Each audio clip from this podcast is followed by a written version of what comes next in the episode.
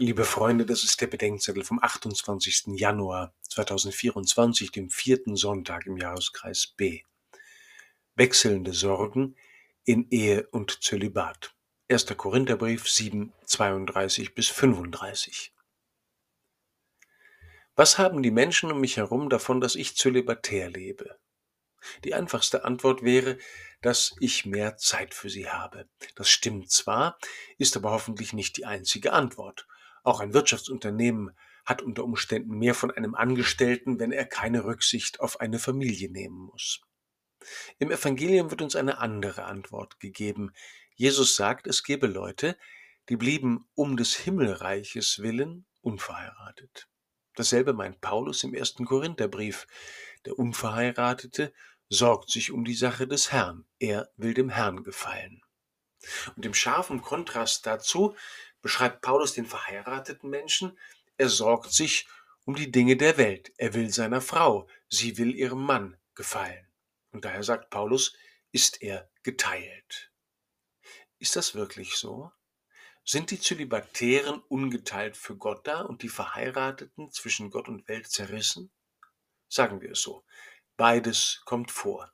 Es gibt Menschen, die wählen in Freiheit die ehelose Enthaltsamkeit, um sich um die Sache des Herrn zu sorgen, wie Paulus sagt.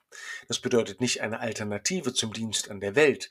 Im Gegenteil, es bedeutet, auf diese Weise ungeteilt mit Christus verbunden und verfügbar zu sein, um ganz mit Gott für die ihm anvertrauten Menschen und mit den Menschen für Gott und seine neue Welt da zu sein.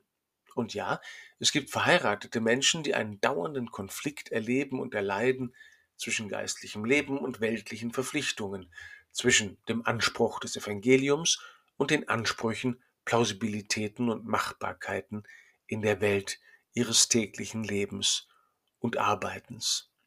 Wovon Paulus allerdings nicht spricht, ist, dass es auf Seiten der Zölibatären und der Eheleute auch jeweils anders herumgehen kann. Es gibt Zölibatäre, die so sehr zerrissen sind von unfreien Beziehungen, Eitelkeiten oder einer allgemeinen Unordnung ihres Lebens, dass von der Liebe Gottes und dem neuen Leben, zu dem sie befähigt, nichts zu bemerken ist.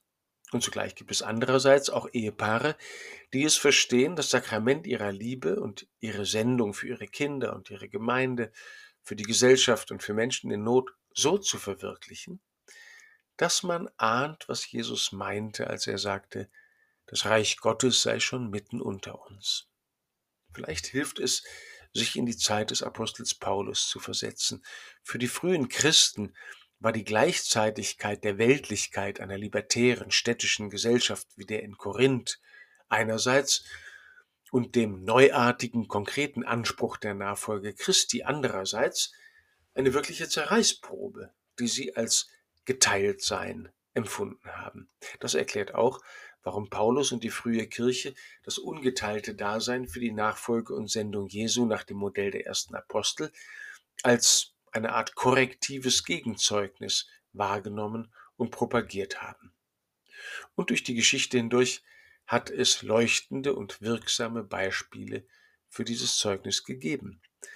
Andererseits gibt es auch Zeiten oder Situationen, in denen vor allem auch andersherum das Zeugnis der Eheleute für die Ehelosen notwendig wird.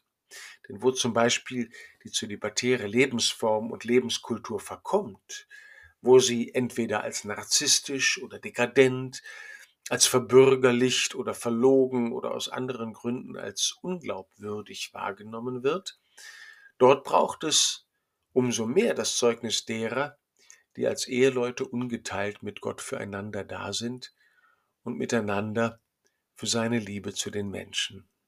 Für meine Berufungsgeschichte waren sowohl verheiratete als auch zölibatär lebende Christen wegweisend. Und auch Verheiratete haben mich verstehen lassen, dass derselbe Gott, der sie zur Ehe berufen hat, andere Menschen auch zu anderen Lebensformen beruft und befähigt. Zum Beispiel dazu, sich um seiner Liebe willen ohne die Bindung an einen Menschen für viele Menschen zu verschenken.